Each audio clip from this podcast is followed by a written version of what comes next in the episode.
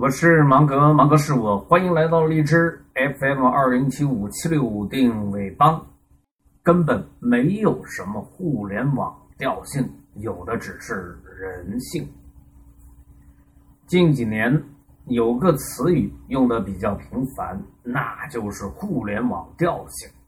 这个词让使用的人好有好有感觉，似乎脱口而出的瞬间，立马拥有了某种。逼格，所以一下子就流行起来。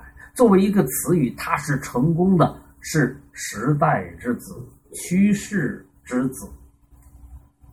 但是作为一个经济类专有名词，它却是着实误导了很多人。有许许多多的传统企业家，在九零后、蛋蛋后面前，在所谓的互联网大咖面前，着实。被这个词语弄得是头昏眼花，这真是老江湖阴沟里翻船。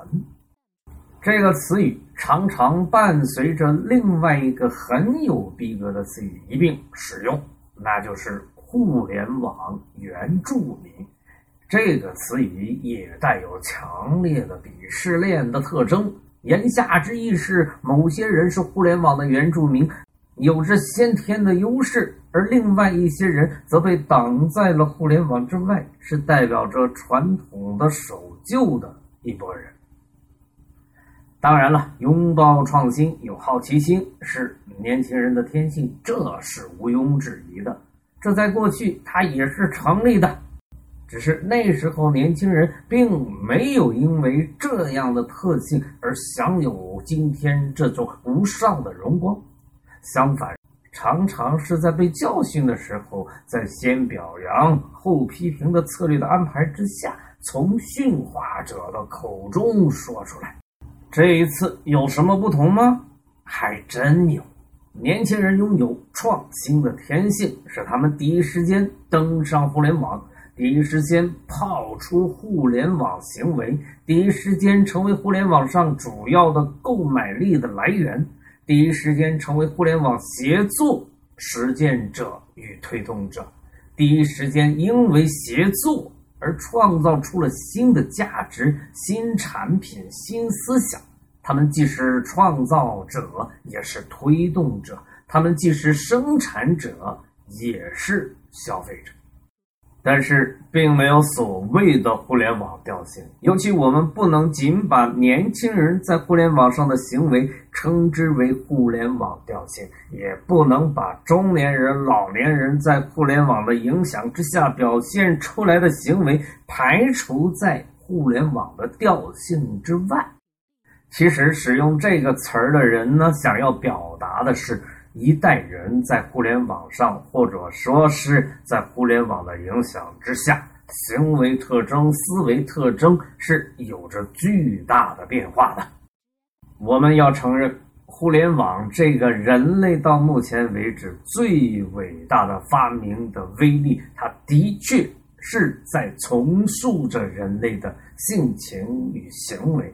这是可以肯定的，但是并没有一个统一的互联网调性，有的是不同的人在互联网的影响之下表现出来的不同的变化。它是人性的迭代，它是人性在互联网时代的新表现。正如我们现在可以说。我们人类其实，在互联网的作用之下，正在发生突变，不是来自基因的突变，而是来自于外在力量的综合突变。比如说，我们可以说当代人为手机人，这就是一种突变。手机人和过去的人类有着太大太大的区别。我们也可以把当下的时代称之为一个读屏的时代，屏幕。已经成了我们人类的第二灵魂，我们应该从中意识到，我们对于人性的了解还是太少了。过去我们不需要知道的那么多，因为竞争还没有发展到这一步。俗话说，超前三步的都成了劣势，领先半步刚刚好。这是我们昨天的策略，今天情况变了。我们对于人性要知道的更多更多，因为你立刻就可以用到这些知识来为自己服务，而平台也正需要这些知识来加强自己的威力。仅就消费者心理而言，不变的也似乎有很多很多。消费者不喜欢选择太多，消费者也不喜欢没有选。消费者有时喜欢跟风，因为省去了动脑筋的麻烦；消费者有时又喜欢标新立异，因为老娘就是想要显摆，就是想要与众不同。有人在互联网上购物，有人在互联网上学习。有人在互联网上寻找存在感，有人在互联网上打麻将。你说说，哪个是互联网调性，哪个又不是互联网的调性呢？啊，借这个机会回答一些小伙伴关心的问题。